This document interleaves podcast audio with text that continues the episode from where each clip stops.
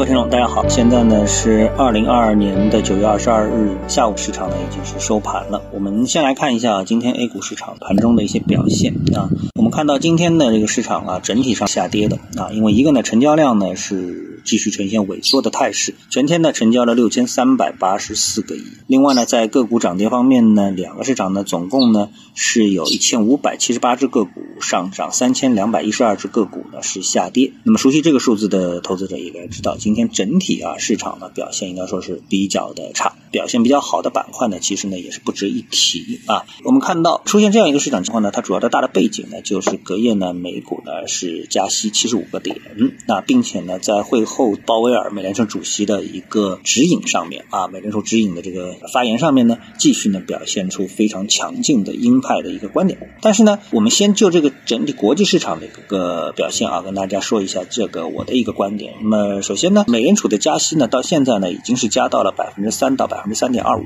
这个呢在全球呢可以说是独树一帜啊。我们说是比较成熟的国家啊，呃发达国家加到了这么一个水平。那加到这个水平之后呢，那么我们的这个交易员啊、分析是啊，大家都知道，向上的空间尽管有所拓展，但是呢，也就是在百分之四点五到四点六之间，也就是向上呢还有一百五十个点。啊。那现在呢，隔两天呢就加七十五个点，隔两天呢就加，就是每个月啊就加七十五个点。那么其实到年底啊，很容易呢就能达到这个水平。那到了这个水平之后呢，实际上呢，我觉得美联储啊就会陷入到一个非常尴尬的一个位置。为什么？因为无论你什么样的一个经济政策，最终要从市场上达到你要的一个效果，总是需要一个过程的。兵来如山倒啊，病去如抽丝，那肯定需要一个时间段。所以呢，接下来呢，这美联储啊，它在这个加息的这个空间上越来越小。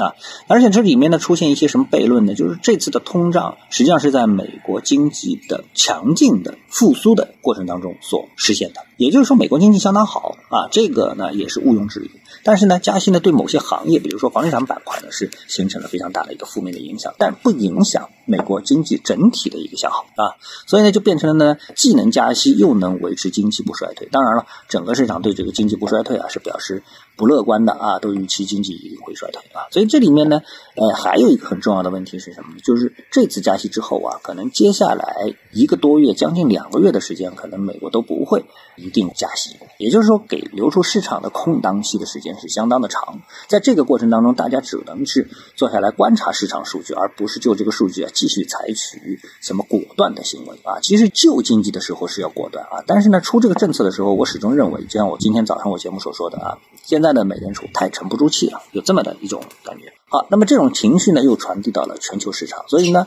我认为呢，美国市场呢，接下来呢，应该会慢慢的进入反弹啊，而且呢，随着美国的这个息口啊，利率息口的这个上升啊，全球的美元回流美国，这个才是正儿八经你要想到的结论。今天我在看到有这么一则消息，说是呃，银行啊，它的这个美元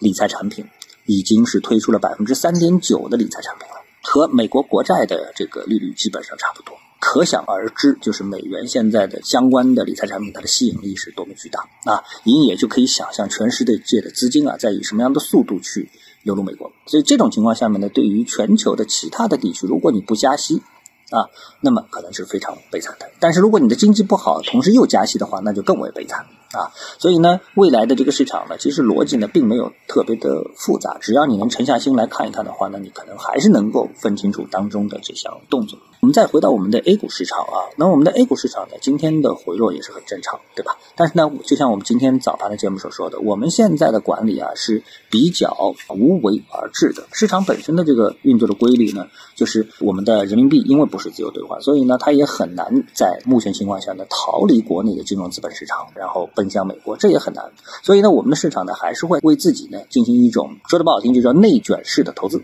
然后呢把自己的市场呢继续的做大做强啊。因为毕竟我们也是一直是处于一个低位整理，没像美国还走出了一个大牛市啊，我们只是稍微反弹了一下。所以呢，对于 A 股市场来说的话呢，呃，真正要担心的是市场整个对估值的颠覆啊。如果说整个市场对估值没有一种颠覆性的一个想法啊，还是承认 A 股市场估值是合理的，那么目前的震荡行情其实还是最正常的一个结论。好，那么最后呢，我们再来谈一件事情啊。今天呢，有这么的一则消息，就是上汽、中石化、中石油、宁德时代、上海国际汽车城联手成立节能智电。那这家公司是干嘛的呢？节能智电，它呢主攻呢是换电啊。一看到这个是属于换电呢，我再看这几家股东之后呢，我就这么一个感觉啊。可能很多投资者一看说，哎，换电啊，其实你要知道，换电啊，对于这个电动车这个行业来说，它是一件大事儿。多大呢？就是说，它是一个行业标准。那么我谈到这里，你就知道了。就是你对电动车行业稍微有点了解的话，你就知道，现在只有蔚来这么一家公司，它是在主推换电，其他公司呢都是主推什么家电。那也就是说，你要让中国十几家的电动车公司来接受你所谓的换电的概念来说，那就需要这十家公司对他们现有的车型或者未来的车型啊，有一个强制性的重新设计的要求。如果说这些车厂它没有一个内在的动力，说，哎，我要去接下来设计车型啊，我都设计成换电的模式，而不是设计这个加电的模式，或者是加一个换电的这么一个模式，那么对他们来说，有可能就意味着巨大的成本的支出。